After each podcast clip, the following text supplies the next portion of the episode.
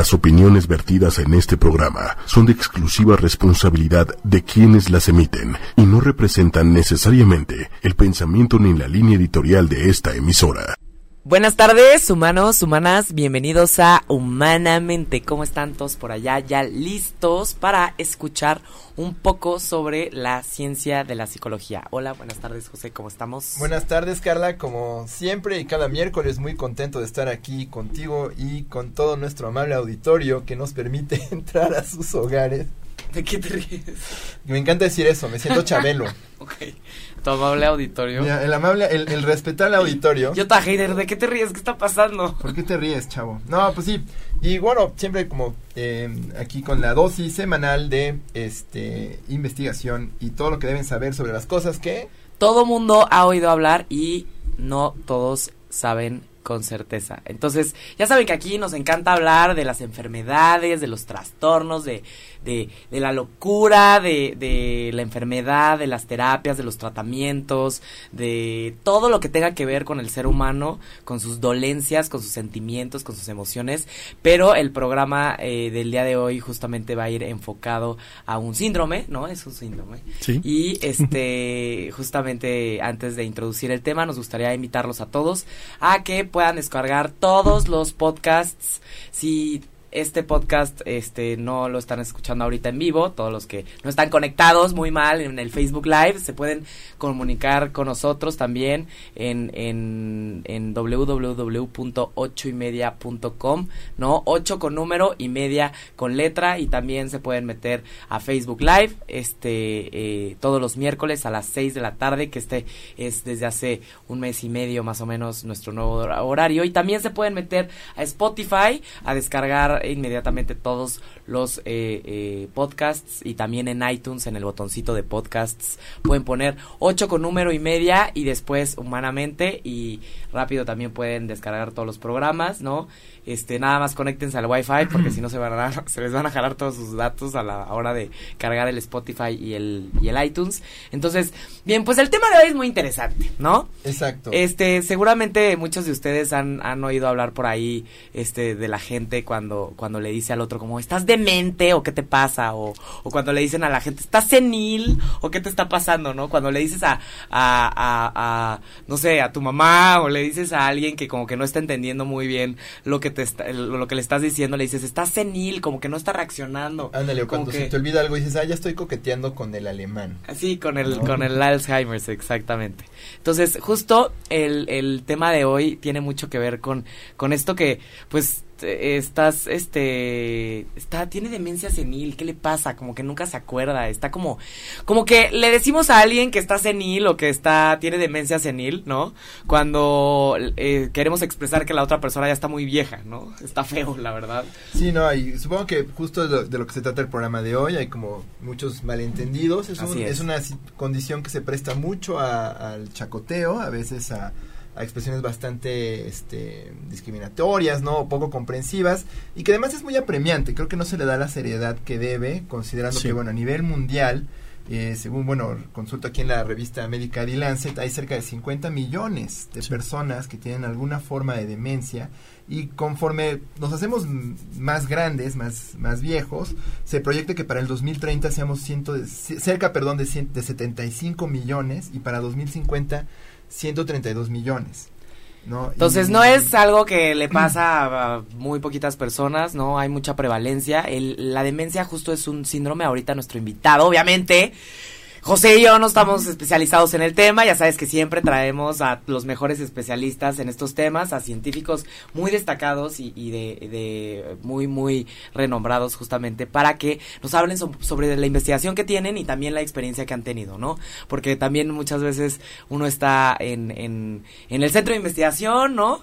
Y a veces no tenemos contacto con el paciente y, y es súper importante ver lo que le apremia al paciente, ¿no? De primera mano y también qué es lo que está diciendo la ciencia. Entonces, al final la, la demencia es un síndrome que implica el deterioro de la memoria, el intelecto, el comportamiento y la capacidad para realizar actividades de la vida diaria. Entonces, definitivamente si nos llega a suceder este síndrome, ¿no? Si lo llevamos a presentar, nos va a quitar calidad de vida, ¿no? Porque si de repente este tenemos un deterioro en la memoria, nos va a quitar intelecto, ¿no? ¿Quién quiere este perder esta capacidad de análisis, de síntesis, poder resolucionar problemas, ¿no? Porque recuerden que la inteligencia no nada más es poder resolver un examen, es literalmente interactuar con los demás, conectar con los otros, ¿no? Entonces, sí, el, el tema de hoy es, apremiante, es importante. No se habla mucho porque pareciera ser que, que solo le pasa a la gente muy grande o a la gente que no hizo ejercicio, pero justamente estamos aquí para hablar si vamos a desmitificar, si realmente nada más le pasa a los adultos, en qué eh, momentos les pasa, cómo podemos prevenir la demencia, cómo podemos identificar de manera temprana si algún familiar lo está teniendo y si tu familiar ya está, este, tiene un diagnóstico de demencia, qué podemos hacer nosotros los que estamos alrededor para obviamente apoyar al paciente y entender qué es lo que está pasando. ¿no? Ándale, y más también para que nosotros podamos, digamos, prevenir, pues digo, el cuidador de una persona así está expuesto también a condiciones, ¿no? Ansiedad, depresión, claro. y bueno, no digamos los gastos económicos que representa.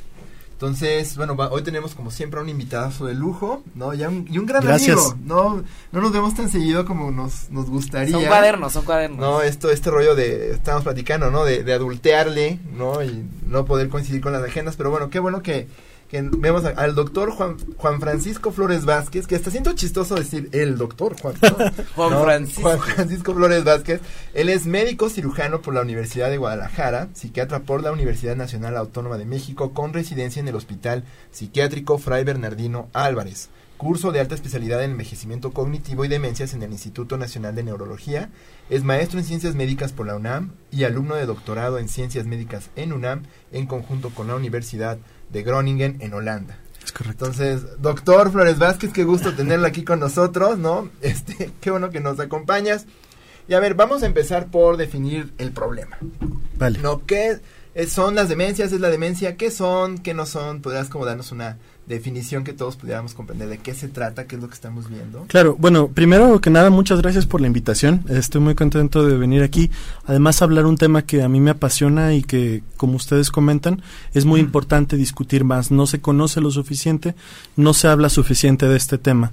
Eh, la demencia, como bien comentas, Carla, es un síndrome, es decir, que es una manifestación clínica de una variedad de cambios cerebrales, ¿no? De una variedad de enfermedades que le pueden suceder al cerebro y que se traducen en una alteración en las funciones mentales, como bien puede, comentas, memoria, lenguaje, razonamiento, diferentes funciones mentales pueden estar alteradas y eso se traduce en una pérdida de la autonomía.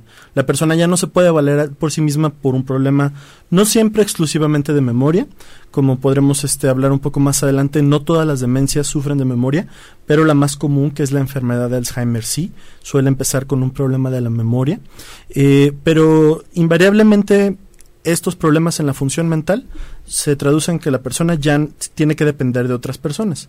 Entonces eso obviamente resta calidad de vida, eh, aumenta gastos y pues es una situación frecuente en los adultos mayores. Pero no debemos de entenderla como una consecuencia natural del envejecimiento. No todas las personas adultas mayores llegan a una demencia. Eh, el envejecimiento exitoso, el envejecimiento sano, es un envejecimiento en el que la persona podría mantenerse autónoma hasta el final de su vida, ¿no? Este 80, 90 años si quieres. Sí, sí, sí, incluso digo, porque finalmente nosotros también trabajamos con adultos mayores sanos y pues sí, vamos a conocer personas de más de 90 años que siguen teniendo independencia. Por supuesto que les cuestan más trabajo algunas cuestiones, se mueven más lentamente, realizan sus actividades más lentamente, pero todos conocemos algún caso de personas muy mayores que siguen teniendo lucidez y que siguen siendo autónomas, ¿no? O tal vez no son autónomas este en cuanto al movimiento, ¿no? De que tal vez te están en una silla de ruedas o tal vez para trasladarse de un lado a otro necesitan de alguien más, pero su mente Sí. sigue independiente, ¿no? O Sí, sea, sí, ellos sí. pueden tomar sus decisiones, este no se les va la onda, ¿no? Sí, y hay que quitarnos esta imagen del adulto mayor como alguien en un déficit definitivo, ¿no? Como alguien, eh, decimos, ¿no? Deprimido, demenciado y desdentado, ¿no? O sea, no, por lo general habría que cuidar que los adultos mayores puedan llegar a tener una buena calidad de vida. Y en muchos casos se logra. El problema es que obviamente con el envejecimiento empieza a haber enfermedades que son más comunes. Igual como hay enfermedades que son más comunes en niños, otras que son más comunes en adolescentes, sin embargo no es nunca normal la enfermedad, ¿no? Los adultos mayores están susceptibles a más algunas enfermedades. Pero por otro lado, también como comentan, no todas las demencias suceden en los adultos mayores. Hay algunas demencias de inicio temprano. Cuando nosotros las clasificamos clínicamente, tenemos este punto de corte de que si inician antes de los 65 años, entonces es una demencia de inicio temprano. Y eso, bueno, eh, hay otro tipo de demencias. La enfermedad de Alzheimer solamente 5% inicia antes de los 65 años, pero otras demencias como la demencia frontotemporal, que pues es como una prima y del Alzheimer, tiende a empezar más temprano, incluso la edad media puede ser a los 50 años aproximadamente. Bien, entonces ahorita estamos hablando de diferentes este, tipos de demencias, ¿no? Y, ahorita está este, surgiendo mucho el Alzheimer, ¿no? Que ahorita nos gustaría mucho que nos platicaras, claro, porque te aseguro que muchas personas que nos escuchan nunca habían relacionado la palabra demencia con, con el Alzheimer, ¿no? Entonces, ¿estamos hablando de una enfermedad crónica degenerativa? Sí, sí, sí, neurodegenerativa. Cuando se presenta, ya valimos. Eh, no exactamente, digo, es, importante no tener este punto de vista porque em, toda enfermedad, eh, aunque no tenga una cura documentada todavía, aunque no se conozca la cura, como es el caso de todas las enfermedades neurodegenerativas, no nada más el, Alzheimer. Eh, se puede hacer mucho por la calidad de vida de la persona, por sus cuidados y por maximizar eh, su independencia el mayor parte posible. Y actualmente, afortunadamente, existen medicamentos, existen intervenciones no farmacológicas también, que pueden permitir que la persona sea independiente por más tiempo y que, pues sí, tanto él como sus cuidadores, la pasen menos mal, ¿no? Son enfermedades devastadoras, pero que con un buen tratamiento, con buen, buen, manejo, mejora mucho la calidad de vida. Buenísimo. Y digamos, eh, tratando de hacer como un catálogo, ¿no? De cuáles son las eh, formas más comunes de demencia. Yo creo que también sería interesante ver cuáles son las más raras, las mm. menos comunes. ¿Las más comunes cuáles son? Bueno, definitivamente la más común es la enfermedad de Alzheimer. Se calcula que aproximadamente un 70% de todas las demencias se deben a la enfermedad de Alzheimer. Después seguiría la enfermedad vascular con aproximadamente un 30%, aunque también ahí hay un traslape importante. O sea, muchas veces la enfermedad, la demencia vascular, sucede junto con la enfermedad de Alzheimer.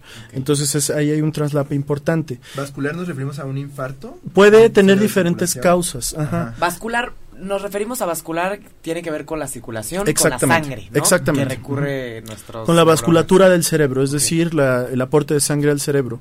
Y diferentes tipos de daño vascular, por ejemplo, un infarto cerebral, una hemorragia cerebral, o también el, la acumulación de pequeños infartitos, de microinfartos a lo largo de la vida, por ejemplo, en personas diabéticas o hipertensas, pueden irse depositando pequeños, pequeños que no, no dan una manifestación clínica. Y de repente se juntan. Pero a la larga se van juntando y van presentando a las personas un deterioro en sus funciones mentales. Y eh, algo muy interesante es que el daño vascular también es un factor de riesgo para el daño que hace el Alzheimer. Entonces, por eso muy frecuentemente vienen juntas. Otros tipos menos frecuentes de demencias, como comenté, es la demencia frontotemporal, en el cual en vez de la memoria empieza a afectarse el lenguaje o el comportamiento.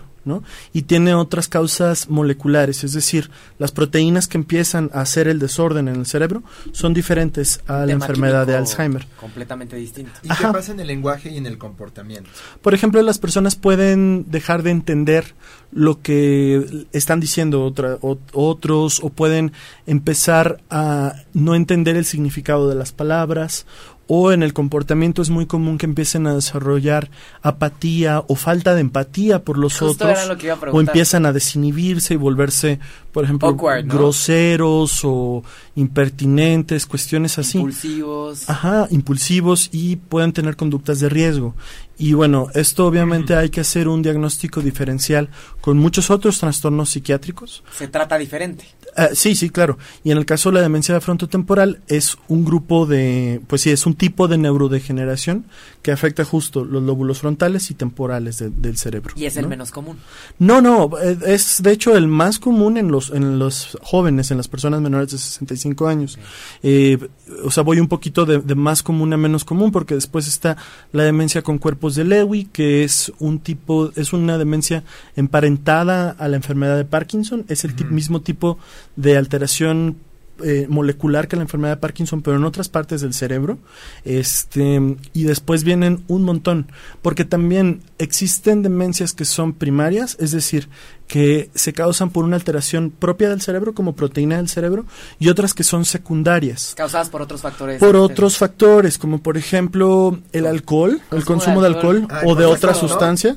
Ajá, puede dar una demencia de Korsakoff o otras Ya ves, si alteraciones. tomas se pueden, pueden llegar a presentar demencia, ¿eh? Claro. Así que no digan que el alcohol no los, no los puede poner un poquito, este, no quiero, este, ser grosera con las personas que padecen esto debido a que, este, hay que tener el cuidado con el lenguaje, pero luego no hay que decir que el alcohol no nos pone medio lentos a veces, ¿no? No, lo que pasa es que, bueno, a, a mucho tiempo de estar tomando alcohol o, eh, puede empezar a haber daño neuronal que se va acumulando a lo largo de los años. Entiendo. Entonces, sí, en una persona que tiene abuso, dependencia de alcohol, puede haber daño cognitivo, pues, o sea, puede empezar a haber alteración de las funciones mentales como la orientación, la memoria y otras, ¿no?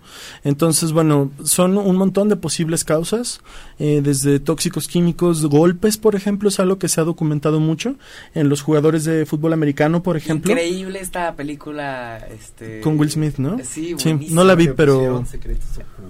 Convulsión, convulsión. No, no, no, con- ¿no? con- concussion, concussion. Sí, sí, sí. Pero la traducción. La traducción de es como secretos ocultos, algo así le pusieron seguro. La vida adentro de un casco Ajá. y pegándote mucho. Este, sí, pero por ejemplo, lo- los golpes repetitivos, y no nada más se ve en jugadores este, eh, de deportes, pero también en algunas otras sí. Por ejemplo. También, este, por ejemplo, las personas empiezan a desarrollar eh, problemas parecidos a la enfermedad de Alzheimer, también con microsangrados y con depósito de beta amiloide, que es una de las este, proteínas que caracteriza la enfermedad de Alzheimer, eh, pero mucho más temprano, porque los golpes repetidos también son un factor de riesgo para presentar demencia. Justo es interesante eh, lo que nos menciona el doctor en este momento porque, a ver, imagínense que su cerebro es este un conjunto de células y todo está siempre alimentado con mucha sangre lleno de oxígeno, Sí. este vitaminas, todo lo que necesitas para levantarte, para estar bien, para respirar bien, para caminar bien y todo. Entonces,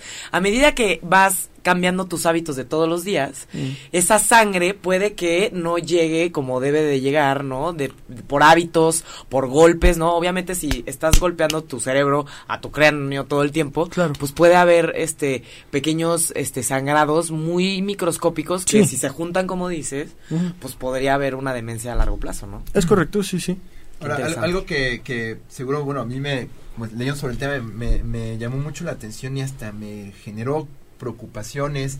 ¿Cuánto tiempo llega a pasar? Porque estas cosas se, se expresan normalmente pues, después de un rato. Sí. ¿Cuánto tiempo llega a pasar entre que empiezan las fallas a nivel cerebral? Pero que puede que, bueno, el cerebro es muy flexible, puede llegar a compensar, Claro. podemos funcionar normalmente. ¿Cuánto tiempo pasa entre el inicio de la patología y ya la aparición de los primeros síntomas? Eso es bien interesante porque, eh, en efecto, pasa años antes. Incluso hay estudios que dicen que 20 años antes de que la persona empiece con datos clínicos, es decir, antes de que la persona, en el caso del. Alzheimer, por ejemplo, eh, antes de que empiece a presentar olvidos, 20 años antes ya está viendo cambios en su cerebro, cambios moleculares, proteínas que se están depositando de manera normal, que están empezando a dañar las neuronas, pero hasta 20 años después empieza el problema de la memoria. Esa es una de las razones por la que muchos de los tratamientos todavía no han sido exitosos, porque es muy difícil eh, identificar a quién le va a dar, ¿no? Claro. Claro. Quizá a los 50 años la persona ya está empezando a tener esos cambios a nivel cerebral, pero no es sino hasta los 70 que empezó a desarrollar el problema de memoria, pero ya nos perdimos de una amplia ventana de oportunidad para dar tratamientos. Ok, y por ejemplo, si 20 años No es como antes... Si de rutina te hicieras un encefalograma. o Exacto, algo, esa es la pregunta. 20 años antes, aunque se esté presentando, ¿sí es visible en los estudios? Eh, eso es uno de los, de los este, campos de investigación más importantes ahorita en las demencias, que son los O sea, no. biomarcadores. Eh, no, no, ahorita no, no Ok, existe en el mundo y no, de hecho todavía tampoco está como regulado, lástima. ni éticamente ni claramente, porque finalmente eh, todos estos biomarcadores además confieren un riesgo.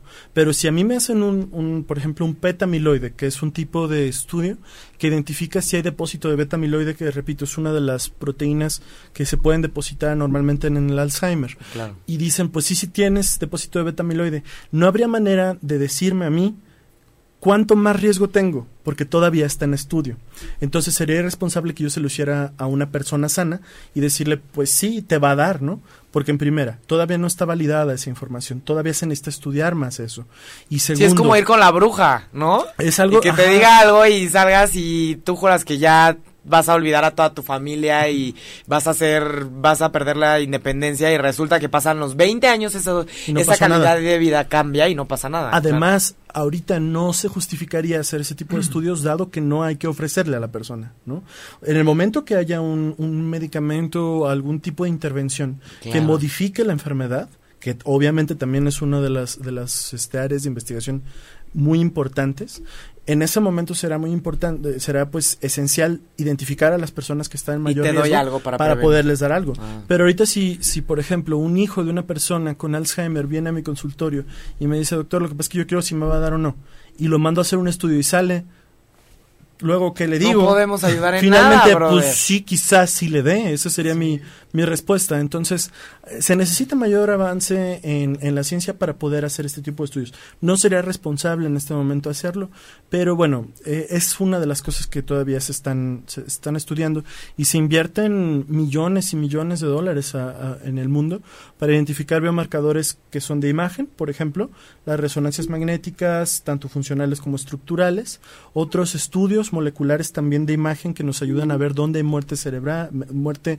neuronal o depósito de proteínas anormales, otros que son de líquido cefalorraquídeo, donde se hace una punción lumbar, se, se adquiere un poco de líquido en este sí de, de la espalda y se ve si hay proteínas anormales Que eso ha de ser una prueba un poco un poco más invasiva, sí. Es, es un poco más invasiva, aunque es muy bajo el riesgo de todas maneras. Este, y también hay marcadores genéticos, ¿no? Pero todos estos todavía se está estudiando qué tanto valor tienen. Son, eh, esta es una enfermedad, eh, esta, bueno, las demencias en general, la neurodegeneración, y dentro de ellos la enfermedad de Alzheimer son enfermedades muy a, de- a pesar de que son muy comunes, son muy complejas. Entonces, son diferentes genes, diferentes factores de riesgo y es necesario continuar, eh, pues sí, investigando para poder en próximas generaciones identificarlo tempranamente y modificar el curso de la enfermedad. Me encanta porque por eso nos gusta tanto la psicología y la psiquiatría y el, la, la neurología y todo esto porque no, yo creo que no hay un síndrome, un trastorno que venga o provenga del cerebro Mm. que sea fácil de describir, Claro. de entender, de estudiar, de medir, de tratar, ¿no? Ni, ni, ni de hablar de estos temas es Claro, fácil. al final las categorías diagnósticas es la mejor manera que tenemos de entender lo que pasa, pero el cuerpo hace lo que hace independientemente de lo que entendemos sobre... Y aparte no olvidemos que eso, somos cerebros tratando de entender cerebros. Si fuera, dicen, si el cerebro fuera lo suficientemente simple para comprenderlo, entonces nuestro cerebro no podría comprenderlo. Claro. ¿No? O sea- si hubiera un alien entendiéndonos, seguro encontraría la solución de todo, pero Tendría es- que ser un cerebro superior y ese cerebro ya sería más difícil de comprender. Exacto. Entonces es, es, es, bueno, finalmente es el un poco quizá podríamos decir el precio que pagamos por la gran complejidad de nuestro cerebro. Eh, pues que no puede ser tampoco perfecto, que hay pequeños errores, que hay enfermedades y que su propia complejidad nos hace quienes somos, pero también nos hace vulnerables. Exacto, exacto. Nos hace quienes somos. Si no fuéramos tan dist si nuestro cerebro no fuera también uno con el otro y con el otro y con el otro tan distinto y se comportara tan distinto, pues todos estaríamos idénticos en el mismo molde, pensando lo mismo, sintiendo lo mismo. Será y, más ¿no? predecible. Exacto, exacto. Entonces es, Claro. es algo complejo, pero muy bonito de, de entender desde la parte de del estudio, ¿no? Que nuestra poquito- bendición y nuestra... bueno, Sí. También nuestra carga, ¿no? Bueno, Yo, yo tengo una pregunta. A ver, normalmente es un, un padecimiento, un síndrome que, que se presenta en la adultez, ¿no? Mm. Es, ¿Tiene algo que ver con, con que es, literalmente, no lo puedo decir de otra forma, con que el cerebro se vuelve un poquito más viejo? El envejecimiento del cerebro lo hace vulnerable a otras cosas. Perfecto. Pero sí. no debería de entenderse como que todo envejecimiento cerebral se traduce en una demencia. Eso es bien importante. Sí, perfecto. Porque si el envejecimiento, y hay muchas hipótesis de por qué sucede esto, pero el envejecimiento cerebral eh, conlleva ciertos cambios moleculares, de oxidación, de algunas otras cuestiones vasculares también, de la irrigación de sangre, que hacen que la persona sea más vulnerable a, por ejemplo, a neurodegeneración. Pero la neurodegeneración ocurre por propios mecanismos. Y hay trastornos neurodegenerativos incluso en personas muy jóvenes, incluso en niños. Por ejemplo, la enfermedad de Huntington puede presentarse desde la adolescencia, ¿no? Dependiendo, ese es, un tipo de, demencia, también, ah, la enfermedad de Huntington, donde hay una alteración en el control del movimiento voluntario y también en las funciones mentales. Y hay muchos eh, trastornos psiquiátricos asociados a la enfermedad de Huntington. Pero esto depende de una variante genética que si dependiendo del tipo de mutación, del tipo de cambio, del tipo de variante genética que hay, puede, puede darle a personas incluso muy jóvenes. Muy jóvenes. Entonces, bueno, de nuevo, ¿no? Igual como hay enfermedades del riñón que son más comunes en viejitos, pero que pueden dar otras en jóvenes, etcétera. Sí, claro, este eh, o del hígado o de donde sea, pues el cerebro no está exento de enfermedad, ¿no? A lo largo de la vida. Y pues sí, si me preguntan si es más común que se que les den infartos a las personas de 80 años que a las personas de 30 años, pues sí es más común. Es algo similar lo que pasa con las demencias. ¿Es normal que se infarten las personas de 80? No, tampoco es normal que les dé demencia, ¿no? A ver, ¿y el Parkinson también es demencia? El Parkinson es una enfermedad neurodegenerativa, la segunda más común después de la enfermedad de Alzheimer. Sí. Este, en la que se empiezan a alterar de nuevo también la cuestión del movimiento, donde la persona puede tener eh, temblores o puede tener también mucha rigidez.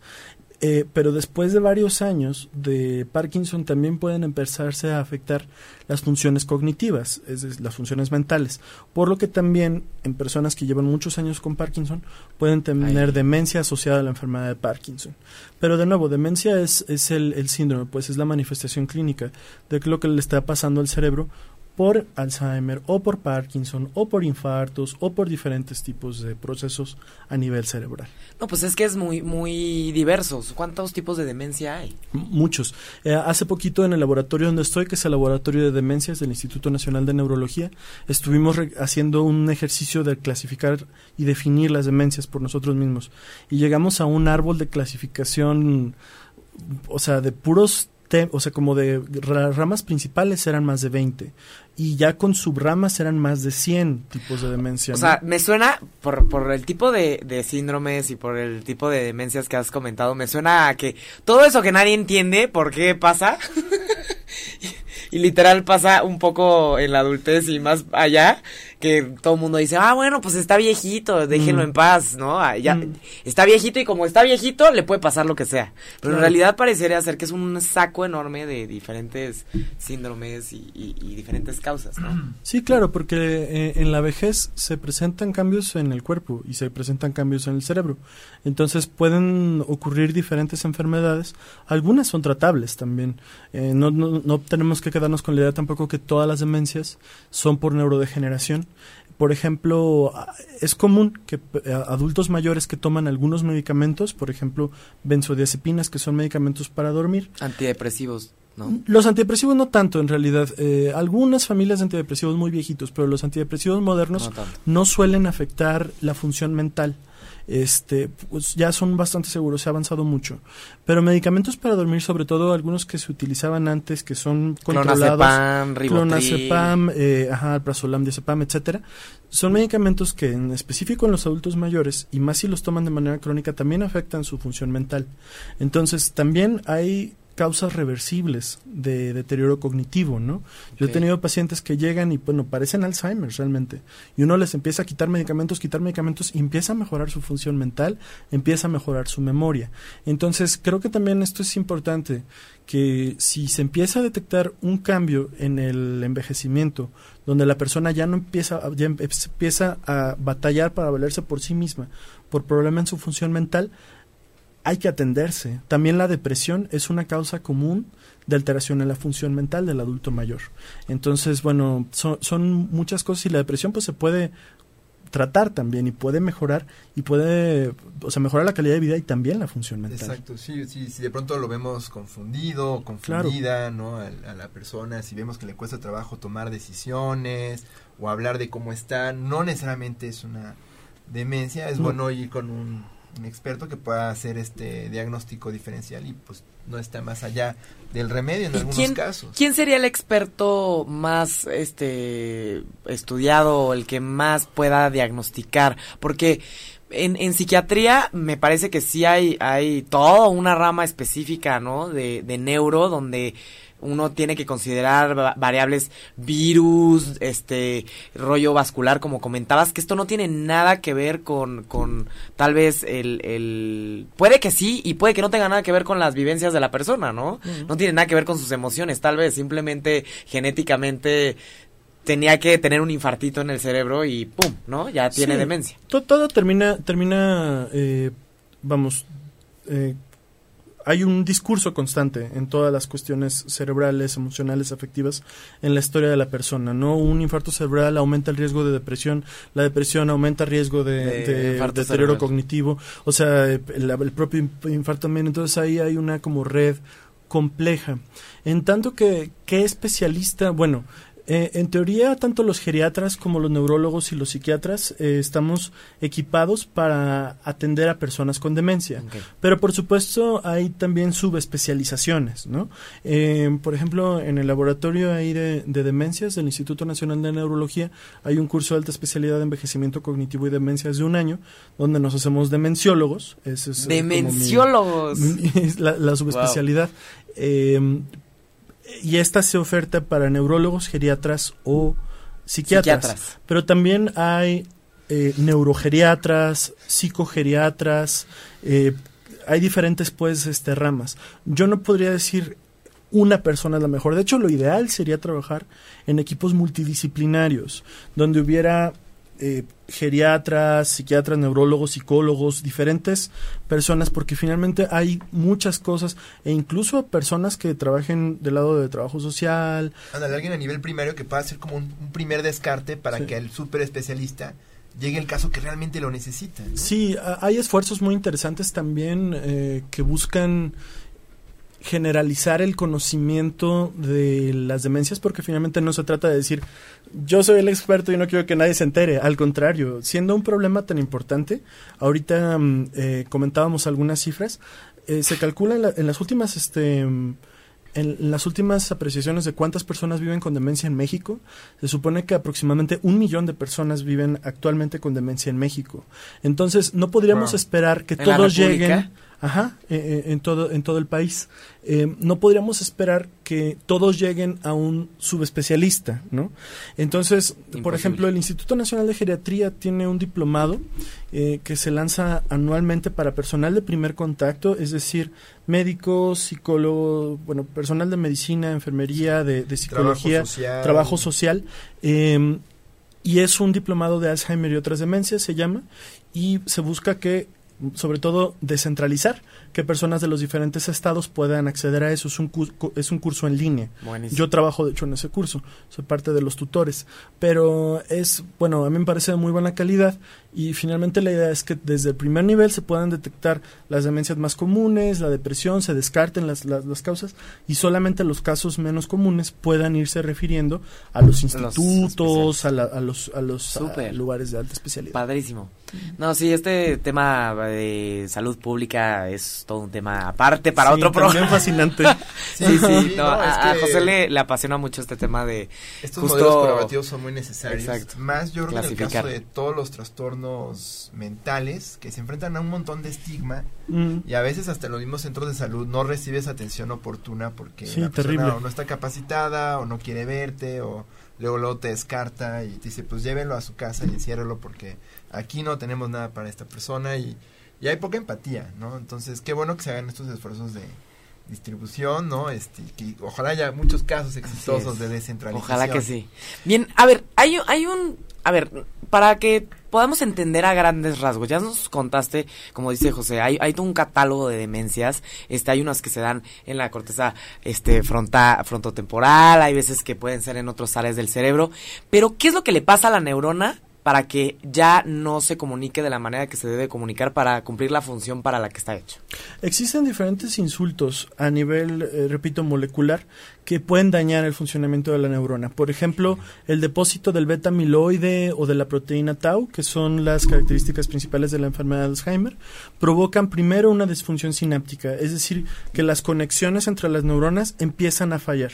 Piensen en la mielina como el conductor, ¿no? Ajá. Del cable y se la mielina como que ya no está tan chida. Eh, la mielina se suele afectar, por ejemplo, en esclerosis múltiple, en otro tipo de, de enfermedades, pero acá, sobre todo, son alteraciones a nivel eléctrico. Ah, es muy ok, interesante. El impulso La no, disfunción. no puede pasar. Ajá, porque empieza a haber ahí proteínas que empiezan como a interrumpir, Ajá. como tau o beta amiloide, empiezan a, a- a meterse así entre, el- como entre las La conexiones. comunicación. Y eso lleva a que la neurona empiece a acumular también proteínas anormales y muera. ¿no? Se hace una maraña ahí. Se empiezan a hacer marañas, ajá, se empiezan a hacer placas este, anormales y empiezan a haber como procesos moleculares en cadena que empiezan a generalizar la muerte neuronal, ¿no? Entonces, y el problema es que una vez que empieza esa cascada, ya no hay Sí, como pararla. Se va. sí. Entonces, sí, es, es, es, eh, la cuestión también que es muy difícil detectar el momento en el que eso va a pasar.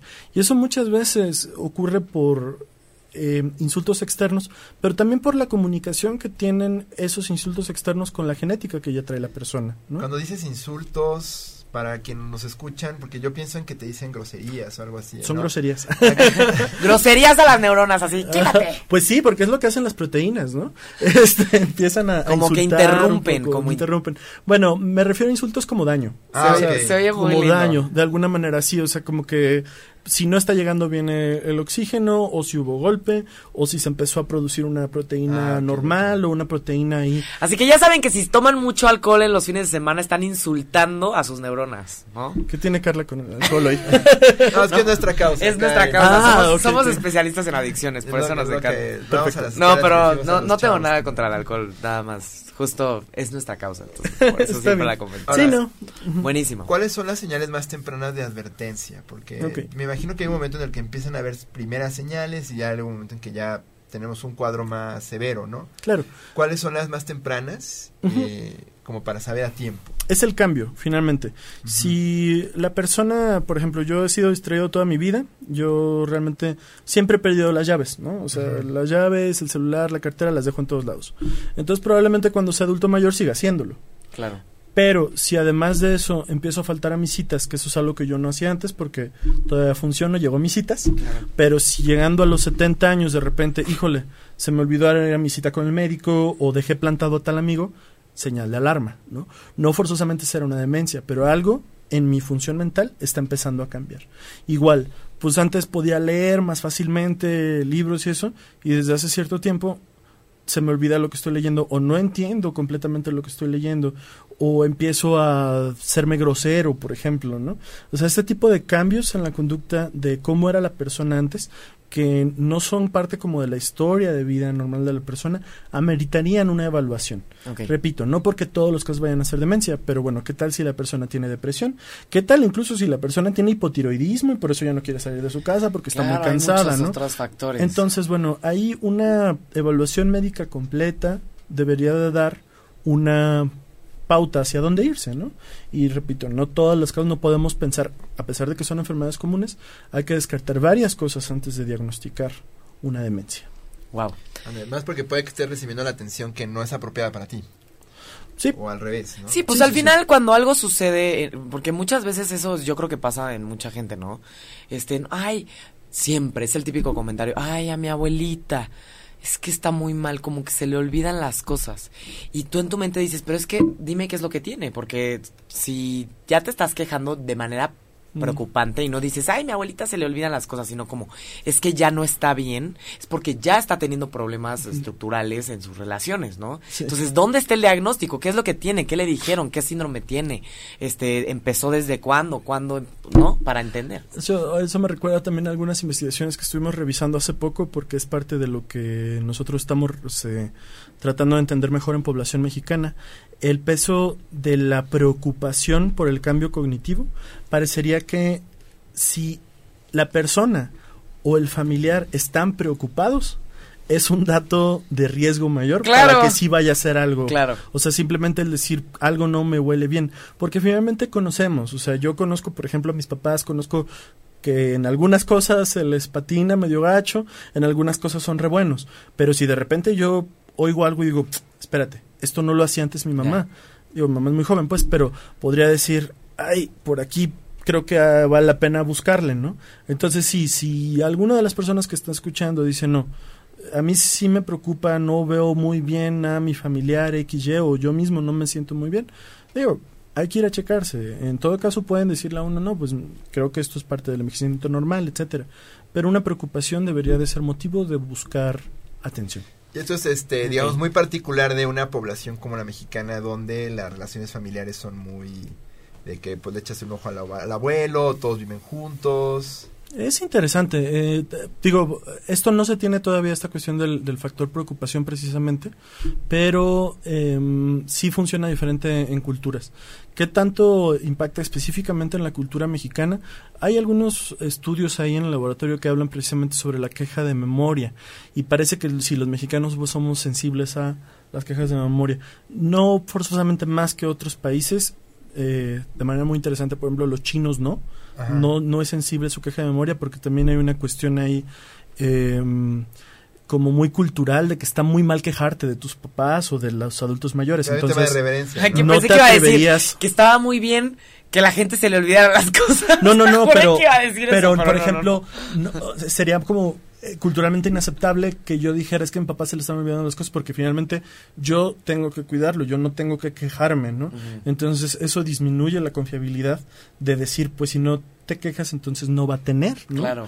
Pero aquí en México parece que sí somos buenos detectando y quejándonos. somos buenos. Que finalmente quejarnos en este, en este contexto no es tan malo. Finalmente nos es un foquito rojo y hay que atenderse. Ok, ya nos platicaste que una vez que ya se presenta la demencia y que es eh, de este tipo de diagnósticos ya este debido a la genética o debido a que hay varios infartos que se este, acumulan o golpes, eh, ahí ya es muy difícil este revertir la demencia, ¿no? Es correcto. ¿De qué forma nosotros podemos prevenir? O sea, por ejemplo, nosotros somos jóvenes, ¿no? Todos nosotros. Mm, muy jóvenes. Somos muy jóvenes. Si, si por ejemplo, tal vez tenemos algún familiar que evidentemente nos, nos imaginamos que hay un factor genético. Imagínate que tenemos un familiar con Alzheimer's, con, con este problemas de, de demencia. ¿Qué podríamos hacer este los jóvenes para evitar o prevenir que se desarrolle esto en nuestros cerebritos? Ok, los factores más importantes, o sea, hablando de demencia en general, no únicamente de Alzheimer, los factores de riesgo más importantes son, o sea, eso se entiende como a lo largo de la vida. Eh, en la infancia, lo más importante es una nutrición adecuada y una buena educación. El tener baja educación es un factor de riesgo mayor para presentar demencia y también las deficiencias nutricionales. Eh, después, un poco más adelante, sigue siendo importante lo educativo y lo social a lo largo de la vida. Y como educativo no es la chancla ni el... No, no, no, es, ir a la escuela. No es, ir a la escuela, ¿ok? No, que tu mamá, no, que tu mamá te diga que está bien, no, sino que ir a la escuela. Sí, ir a la escuela, este, estudiar. Estudiar. Básicamente, sí, porque ahí la reserva cognitiva también juega un rol que amortigua el impacto de la neurodegeneración. Entonces, si a una persona le llega neurodegeneración, pero no aprendió a leer, va a ser más pronto que esa neurodegeneración se traduzca en una pérdida de la autonomía, que si la persona estudió durante toda su vida y tuvo buen estímulo cultural, social, entonces la neurodegeneración va, va, a verse como, o sea, toda esa conectividad cerebral va a impedir que la neurodegeneración, o sea, va a avanzar, pero va a tardarse más en, desarrollarse el síndrome, ¿no? Entonces es algo muy, muy interesante. Entonces, muy interesante. Parece que es como un camino que ya se hizo y, y como que se hace una red de protección. Yo a, mis pacientes frecuentemente les digo, es que si hay un incendio en un bosque que tiene poquitos árboles, va a ser más rápido que se note que se pele exactamente. Sin embargo, si es muy denso, va a tardarse más, o sea, el fuego va a tener que, va a pasar más tiempo antes de que se acabe toda esa reserva, ¿no? Es más o menos como, como lo entendemos. Otros factores de riesgo bien importantes son el tabaquismo a lo largo de cualquier momento de, la vida.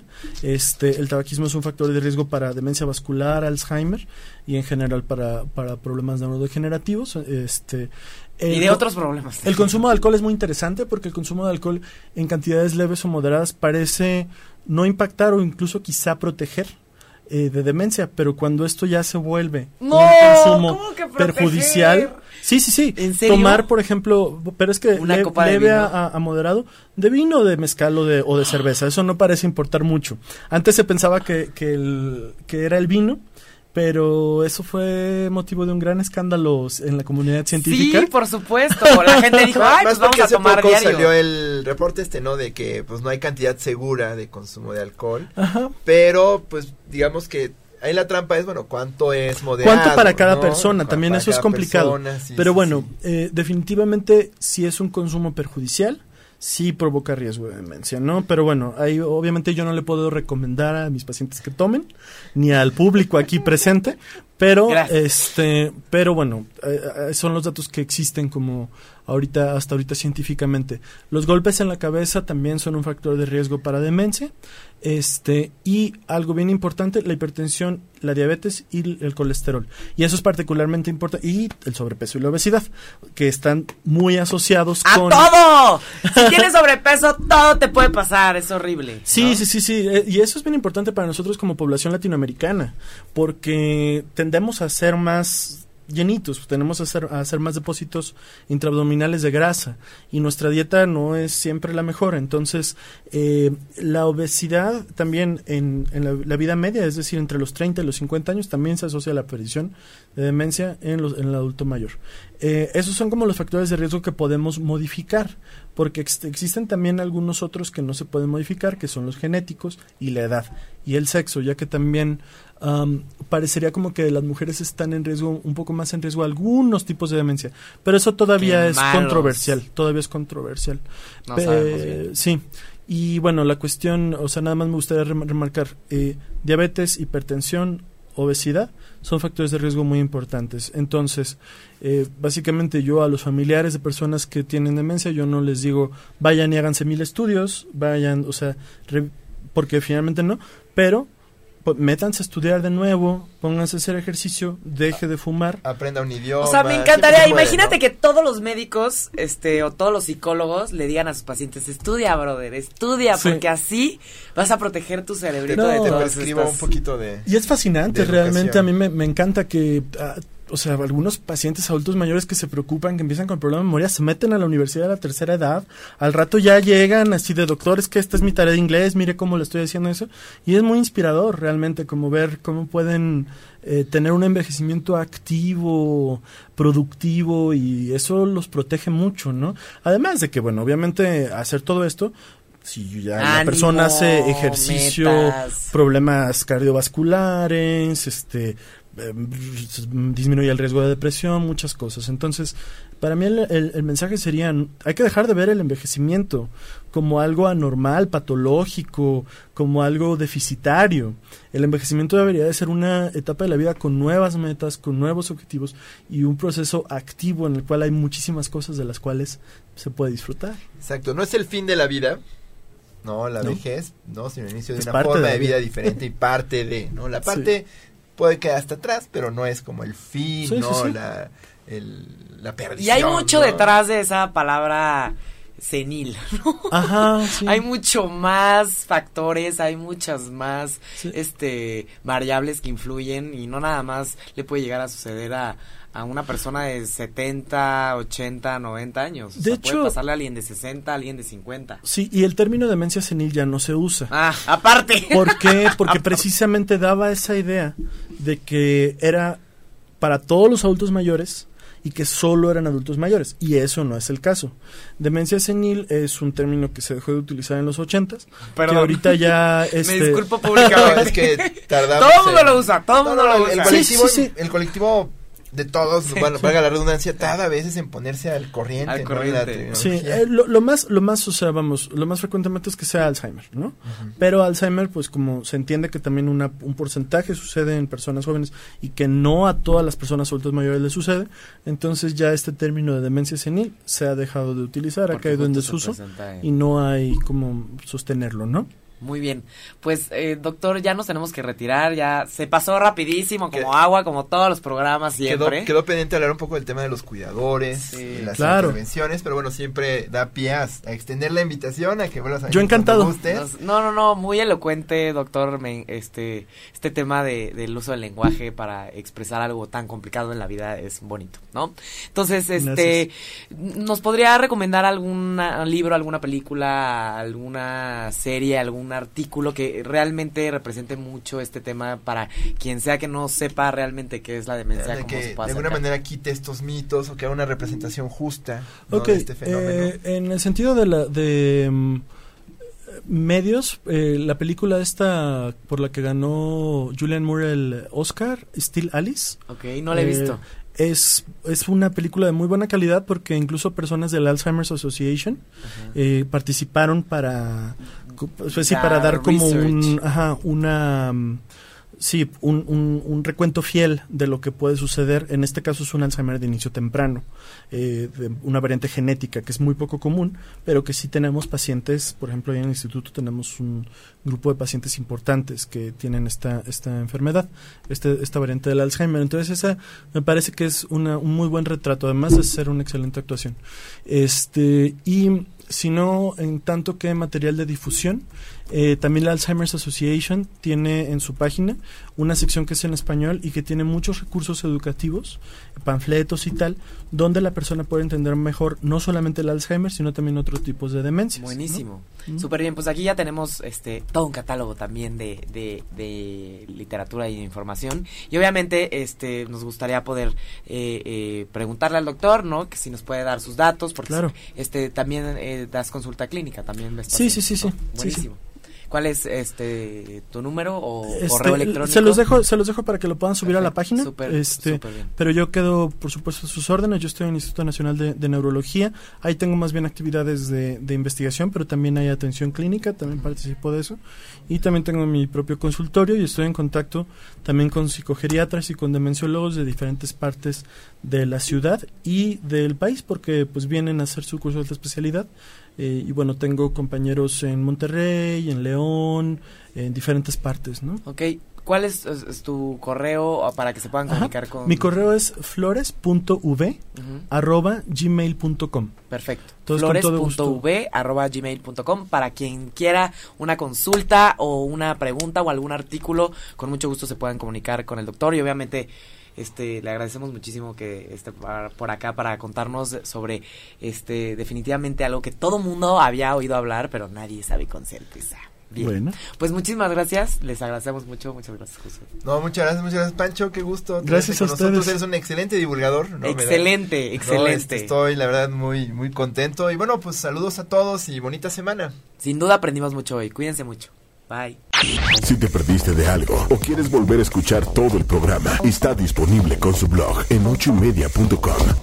Y encuentra todos nuestros podcasts de todos nuestros programas en iTunes y Tuning Radio. Todos los programas de ochoymedia.com en la palma de tu mano.